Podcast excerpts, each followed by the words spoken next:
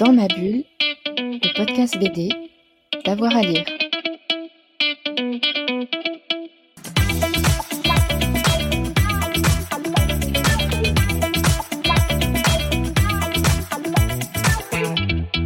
Bonjour à tous et à toutes, bienvenue dans ce nouvel épisode de Dans ma bulle, votre podcast 100% BD avec avoir à lire. Aujourd'hui, c'est une session de rattrapage puisqu'on va parler d'un album qui est sorti en avril dernier et qui nous emmène dans un monde parallèle, peuplé de monstres et de créatures euh, de toutes sortes.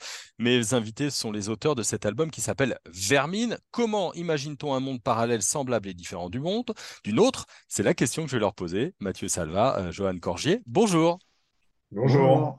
Alors peut-être pour euh, commencer, avant qu'on rentre dans le vif du sujet, racontez-nous un petit peu comment vous en êtes venus à travailler euh, tous les deux ensemble sur cet album. Alors comment on en est venu à travailler ensemble? Eh bien, euh, comme, ça se fait assez régulièrement en fait, quand on est scénariste. C'est-à-dire que c'est des à force de rencontres et de et, de connexions qui se font directement, indirectement. Moi, je travaillais depuis plusieurs années avec Jet qui est le dessinateur de, Croque-Mitaine qu'on a fait chez Glénat et l'actuel dessinateur de, ma série chez Dupuis qui s'appelle Memoria. Et Jet et Johan partagent un, atelier, travaillent ensemble depuis des années. Je laisserai Johan compléter. Et puis, du coup, bah, on s'est connus comme ça, déjà. On s'est rencontrés aussi euh, dans le cadre de festivals. Je pense qu'on s'est séduit mutuellement. Voilà, la magie a opéré. Et puis, euh, et puis voilà, et puis un scénariste, c'est, c'est, enfin moi en, particulier, j'essaie toujours de travailler avec des gens avec qui je m'entends bien. Euh, et, et, là, on s'entendait bien. Et puis, euh, ce qu'aimait euh, Johan, et donc ce qu'il avait envie de dessiner, bah, ça m'intéressait bien. Mm-hmm. Et voilà, ça s'est fait comme ça. Il y a de la magie entre vous, Johan? Ah ouais, tout à fait. Tout à fait. En fait, quand, euh, quand il est venu me chercher pour le projet, je sortais d'un autre album qui n'avait rien à voir, euh, beaucoup plus grogné, ambiance franco-belge. Et, euh, et, quelques années auparavant, genre deux, trois ans avant, j'avais découvert le comics. Et notamment, surtout avec Hellboy et BPRD. Et je me suis dit, je veux dessiner des monstres. Oh. J'ai envie de dessiner des monstres. Et là, Mathieu arrive avec un projet il me dit, il y a des monstres, il y a de la bagarre, ça se passe à la Nouvelle-Orléans, dans le milieu des gangs. Donc moi, je fais un mix dans ma tête entre euh, les séries euh, The Wire et, euh, et autres sur, sur la Nouvelle-Orléans trémée. Et puis toutes ces histoires, je dis, bah ouais, ok, banco. Mmh. Donc c'est comme ça que... Et puis bien sûr, elle m'a fait lire le scénar qui n'avait rien à voir avec ce qu'on a maintenant. Et j'ai été séduit et, et voilà, et c'était parti le scénario n'avait rien à voir avec ce qu'on lit maintenant. Je, je, bah, m'engouffre dans la brèche. je m'engouffre dans la brèche, forcément. Qu'est-ce qui a évolué et comment ça a évolué? Est-ce que le dessin a fait évoluer l'intrigue? Est-ce qu'en discutant avec l'intrigue euh, de l'intrigue tous les deux, vous avez changé un petit peu de cap? Hmm. euh, Alors, je, peux commencer sur la genèse et je te laisse finir sur le process. sur, la genèse, déjà, moi, je, j'ai entre guillemets euh, la, malchance et le luxe de, de, ne pas vivre que de mes scénars, euh, même si je, voudrais, c'est quelque chose qui, me plairait. Le, mais c'est un côté très agréable parce que du coup, je peux écrire que ce que j'aime sans, sans, vraiment chercher à plaire ou à, ou à faire des succès. Euh, enfin, en tout cas, à viser le succès, on l'espère toujours, mais pas, pas, faire quelque chose qui soit vraiment dans la veine d'eux. Et, euh, et c'est vrai qu'avec Johan, je crois que tous les deux, on a on en a un peu soupé des BD à papa, comme on dit entre nous. On a un peu marre. On a un peu cette sensation que euh, les lecteurs actuels de BD, en majorité, c'est quand même des gens qui, euh, sont comme nous, qui ont 40 ans, qui ont, qui ont lu beaucoup de BD telles qu'on la faisait dans les années 90 et qui aujourd'hui encore veulent lire la même chose. Et nous, on en a un petit peu soupé, on a un peu marre de voir les mêmes codes narratifs, les mêmes histoires, les mêmes gimmicks, les mêmes personnages. Moi, j'hallucine encore, euh, ça va faire un peu coup de gueule, mais de me balader dans des rayons BD et de voir des, BD de, fantasy avec des guerrières en, armure de métal, euh, on dirait des sous-vêtements qui posent les fesses en avant. Moi, je pense que bientôt, je l'espère, tout ça va se faire rattraper un peu par le reste de, de l'avancée de la société, parce que je trouve qu'on est figé dans la BD. Euh, et c'est vrai que du coup, avec Johan, on, on avait cette envie d'essayer parce que finalement, on est certainement retombé dans des, codes très, très, euh, très, très éculés, mais on a essayé de faire un truc un peu différent. Euh, certainement très inspiré par le goût du comics, etc. Et, et, voilà, et comme Johan voulait, comme il l'a dit, dessiner des monstres, des trucs, etc., bah moi, c'était cool parce que ça me donnait cette énergie-là pour essayer quelque chose de différent avec Johan. Donc c'est parti comme ça. D'accord, une, volonté de faire bouger un petit peu les lignes bah, D'essayer en tout cas de sortir un peu des codes hyper classiques. Parce qu'on aurait pu raconter cette histoire en franco-belge classique, etc., mais on, a tout fait pour l'éviter. Ça tombe bien, j'ai des questions là-dessus. Johan Oui. Euh, ouais, moi sinon, je pensais aux, premières versions du scénar qui était quelque chose de beaucoup plus dark, beaucoup plus euh, euh, sérieux. Et à force de raconter des conneries quand on discutait, on a commencé à distiller pas mal d'humour aussi dans, dans, le récit. Donc on jongle un peu entre les deux, entre l'horreur, le, le, thriller et, l'humour. Et, euh, et j'ai l'impression que ça a vachement influencé le, scénario, le scénario de Mathieu. Et on glisse vers quelque chose de beaucoup plus léger par moment pour donner plus d'importance à des scènes qui sont bien plus lourdes. Je suis d'accord, je confirme. En fait, euh, pour clore là-dessus, c'est vrai que moi, euh, j'essaie d'éviter aussi quelque chose, c'est de tomber sur un dessinateur, un dessinateur ou une dessinatrice pas investi qui se contente de tomber ce que j'ai écrit. Je suis quelqu'un qui doute beaucoup, je suis quelqu'un qui réécrit beaucoup. Euh, j'ai jamais encore eu la chance de faire un énorme succès, donc c'est vrai que je, pas, euh, suis pas sur des rails. Je suis pas en train de, je suis constamment en train d'essayer de chercher et, de m'affiner et de trouver ce qui peut plaire tout en restant dans ces trucs un peu, euh, un peu différents. Et du coup, je suis très, très à l'écoute. Et bosser avec Johan, bah, c'était trop bien parce que Johan fait partie des gens avec qui je travaille qui s'investissent plus dans l'histoire. Il va avoir constamment des questions, il va revenir, il va me dire là, c'est pas bien, là, on pourrait faire mieux, etc. Et, euh, et c'est sûr qu'aujourd'hui, euh, l'histoire a été énormément, énormément influencée par, par Escam et Johan. Et pas uniquement en termes graphiques, mais en termes de réflexion, d'idées, puis après les délires qu'on a, etc. Et sur la tonalité, c'est sûr, je crois que le tome 2 bascule encore plus dans l'humour que le tome 1. Ce qui veut bien dire aussi qu'on a trouvé le, ton de ce qu'on voulait raconter euh, au fur et à mesure. Ouais, il y, a un mélange d'équilibre. Je vais juste faire un point sur l'histoire, parce que peut-être que vous qui nous écoutez, vous n'avez pas encore eu la chance de lire Vermine. Rapidement, on a un héros, Marcus, euh, jeune homme qui euh, fait partie d'un gang, qui est victime d'une fusillade et qui se réveille dans un monde étonnant, les coulisses de la réalité. Euh, on, va revenir sur la tonalité générale, mais euh, je parlais de monde en introduction. Comment est-ce que vous l'avez imaginé ce monde, ces coulisses de la réalité, plein de créatures et de personnages euh, très différents, tout en étant assez proches d'une autre? Comme, dit Johan, c'est un truc qui, qui est resté longtemps dans ma tête et qui a pris énormément de formes différentes ce qui m'amusait, moi, c'était vraiment, euh, au début, c'était cette association euh, du mot coulisses et euh, les coulisses de la scène, et donc les coulisses, à quoi pourraient ressembler les coulisses de notre réalité. Est-ce qu'il y a pas, si vraiment il y avait des gens derrière qui devaient œuvrer pour bâtir, protéger, maintenir la réalité telle qu'on la connaît, à, quoi ça pourrait ressembler? Puis voilà, de fil en aiguille, on se dit que que s'il y a des coulisses, c'est qu'il y a peut-être quelqu'un qui les a les ont créés, puis pour un but, et puis c'est peut-être là qu'on remise tout ce qu'on a décidé de pas mettre dans la réalité. Et puis, puis après, c'est vrai que Johan voulait dessiner des monstres, donc forcément dans, la, dans les coulisses, il faut mettre des monstres.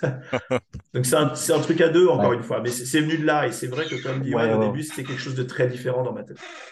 Bah, après, à la base, euh, il y avait quand même cette idée de, donc, de vermine qui, oui. qui sont, qui sont des, des, des, objets, en fait, qui sont des, des, choses qui nous aident tous les jours. Tous les jours.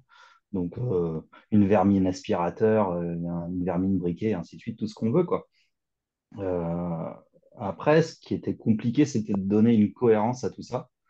Euh, on travaille toujours dessus parce que c'est quand même lourd comme univers, mm. donc c'est pas évident.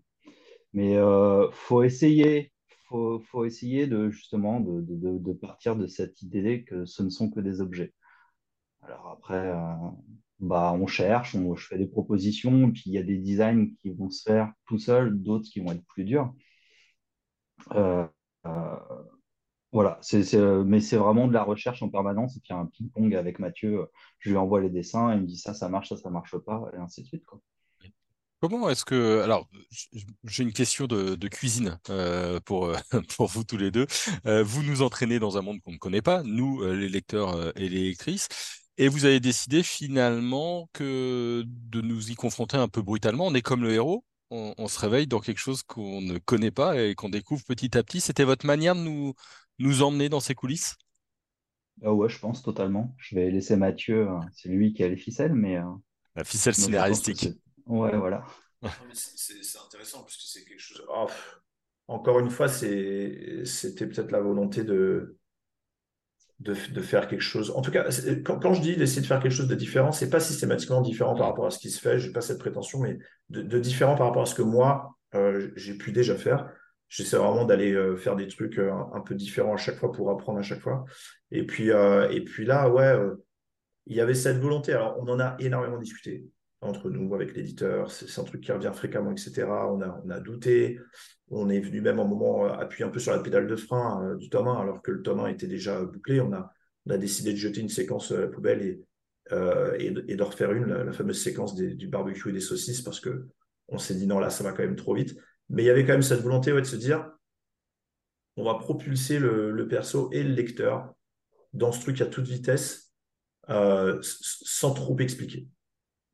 Et, au tome 2, on va, euh, va d'un coup, on va éclater, on va ouvrir la, vision et, les gens vont comprendre beaucoup plus euh, l'univers, le lore et surtout tout, ce qui, tout, tout, tout, ce dont on va parler au final dans cette BD. Parce qu'on peut avoir la sensation que c'est un truc qui, pur divertissement, etc., premier degré et tout. Et puis, on a quand même placé des choses avec les flashbacks de Marcus, etc. Mais on aborde plusieurs thématiques qui sont plutôt cool, euh, je pense. Et, euh, et dans le top 2, vraiment, on ouvre, on, ouvre et, on essaie de maintenir ce rythme, mais on permet aussi d'avoir beaucoup plus d'infos, etc. Ça, ça, a été quelque chose sur lequel on a beaucoup bossé et discuté. C'est, je ne sais pas si on a réussi ou pas. En tout cas, c'était, oui, pour répondre à ta question, c'était une vraie volonté. Ouais, c'est un, un, risque, euh, tout de même, de, différer une partie des explications, non? Ouais, complètement. Totalement, totalement. On a, je pense qu'on a douté et on doute encore. Euh, c'était un vrai risque. Euh, après, l'idée, c'était de suffisamment titiller le lecteur pour qu'il ait envie de, d'en, savoir plus. Mais, mais au final, le lecteur a la même progression que Marcus, notre héros. Et, et, ça, c'est pas plus mal, en fait. Ça nous évite l'écueil d'avoir euh, comme dans les films, un, petit bandeau au début qui vient nous poser l'univers, ainsi de suite. Euh, ça, c'est une marque d'histoire qui ne marche pas, je trouve. Euh, donc voilà, c'était vraiment l'idée de progresser en même temps que le héros. Il y, a un truc, moi, que je déteste personnellement. Enfin, il y a plusieurs trucs que je déteste en tant que, lecteur ou spectateur. Le premier truc, c'est ce qu'a dit Johan, je pense qu'on partage la même aversion sur les films ou quoi, où ils disent dans le monde, dans le futur, le monde est dévasté, nanana. On doit se taper un Bordeaux. Il y a que Star Wars qui a fait ça bien. Mais, mais aujourd'hui, c'est moi un film qui démarre comme ça, c'est un no-go direct, parce que je trouve que c'est d'une faiblesse et d'une. C'est vraiment pas vouloir s'embêter. Et l'autre truc auquel je fais vraiment très très attention, c'est les personnages qui ont des, des, des, des débats ou, euh, ou, des dialogues entre eux que personne n'aurait dans la vie, parce qu'on sent qu'ils sont juste là, ces dialogues, pour t'expliquer l'univers.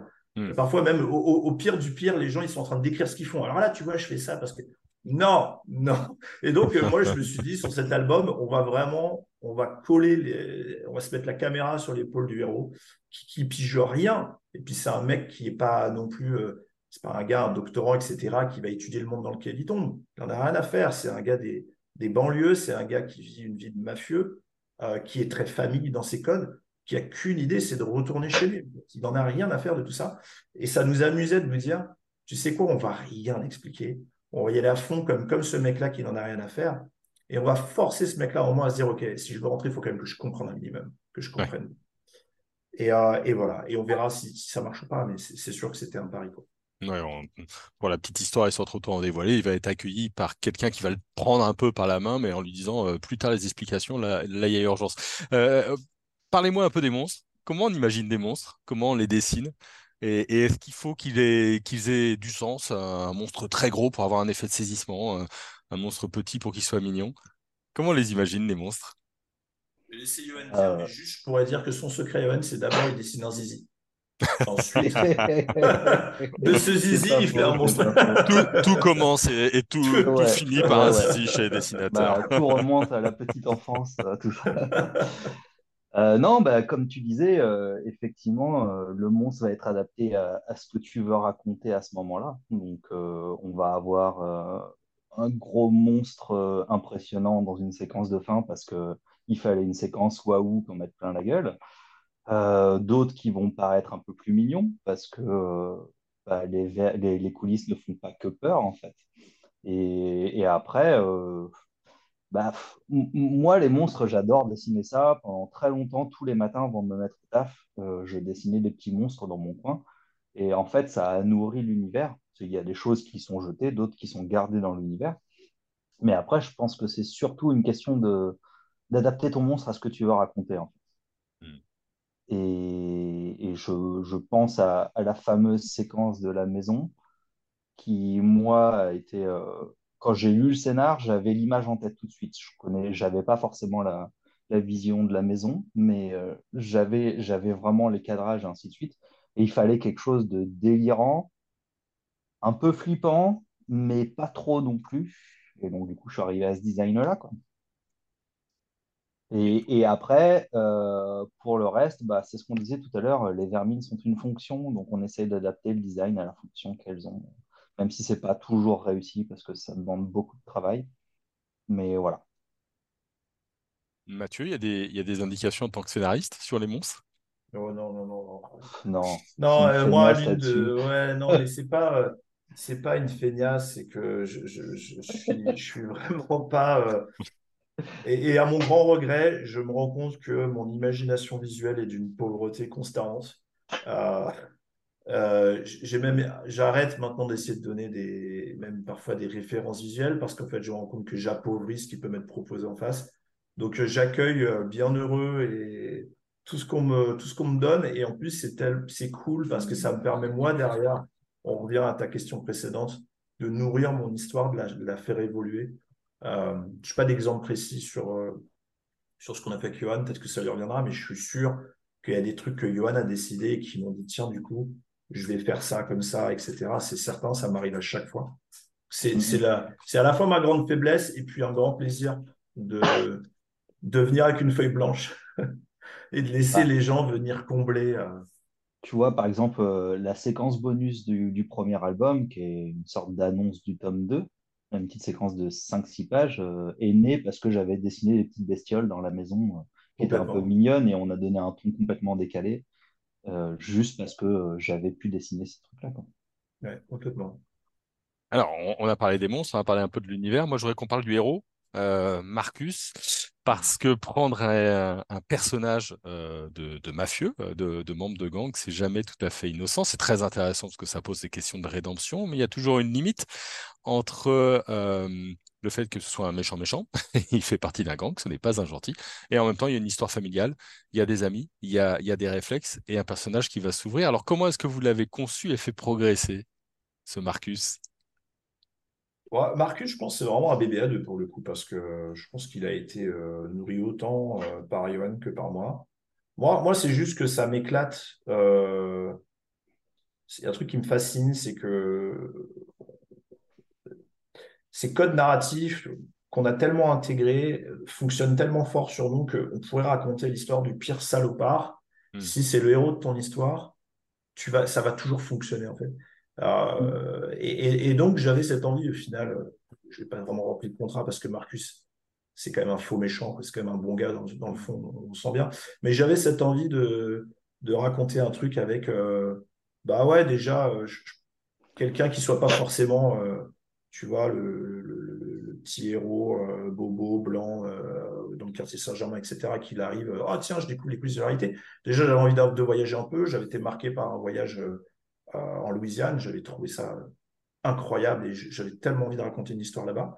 C'est quand même l'endroit le mieux pour raconter une histoire qui, mêle rap et jazz, euh, euh, béton et, nature, mm. vieille tradition cajun et, et, modernité. C'est quand même un endroit qui, est incroyable. Donc c'était l'endroit parfait pour raconter cette histoire de, monstres et de et, d'humains.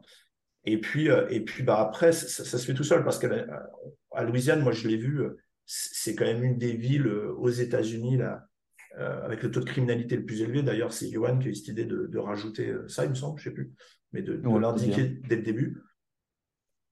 Et, euh, et, et, puis, et puis, il y a aussi cette volonté de se dire, euh, moi, j'ai grandi dans les cités qui ont été tellement pointées du doigt, encore aujourd'hui, dans plein cœur du 93. Et je, pense que ça ferait du bien aux gens d'aller voir un peu les raisons pour lesquelles certaines personnes tombent dans ce style de vie. Je me méfie beaucoup de la diabolisation à tout va, de dire c'est juste des racailles, c'est des gens qui ont choisi, etc. Mm. Donc c'était un peu tout ça. Et puis bon, comme je le dis, au final, ça reste un, bon gars, Marcus. Quoi. Mais, mais c'est bah, vrai que Johan l'a beaucoup nourri. Pour moi, Marcus, c'est un faux méchant, en fait. C'est juste qu'il fait avec les moyens du bord, en fait, et avec les chances qu'il a eues au début. Euh, moi, j'ai été vachement marqué par des séries comme The Wire, où tu te rends compte que rien n'est blanc ou noir, en fait, tout est gris. Et euh, bah, tu joues avec les pièces que tu as dans le jeu. Euh, quand tu regardes Oz, tu as les pires salopards, mais il y en a quand même que tu arrives à, à, apprécier. Et, et là, c'est pareil, en fait. C'est juste un gars qui n'a pas eu de chance, qui a fait avec ce qu'il ce peut. Et euh, bah, comme tu disais tout à l'heure, il y a la famille, il y a le gang, c'est quelque chose de très important. Et, et, et, voilà, et donc du coup, sous cet aspect de, de, de membre de gang, sanguinaire, entre guillemets, euh, bah, en fait, c'est juste un gars qui veut vivre sa vie tranquille. Quoi. Hmm. L'album est sorti il y a cinq mois. Je suis en mhm. retard. je rattrape mon retard.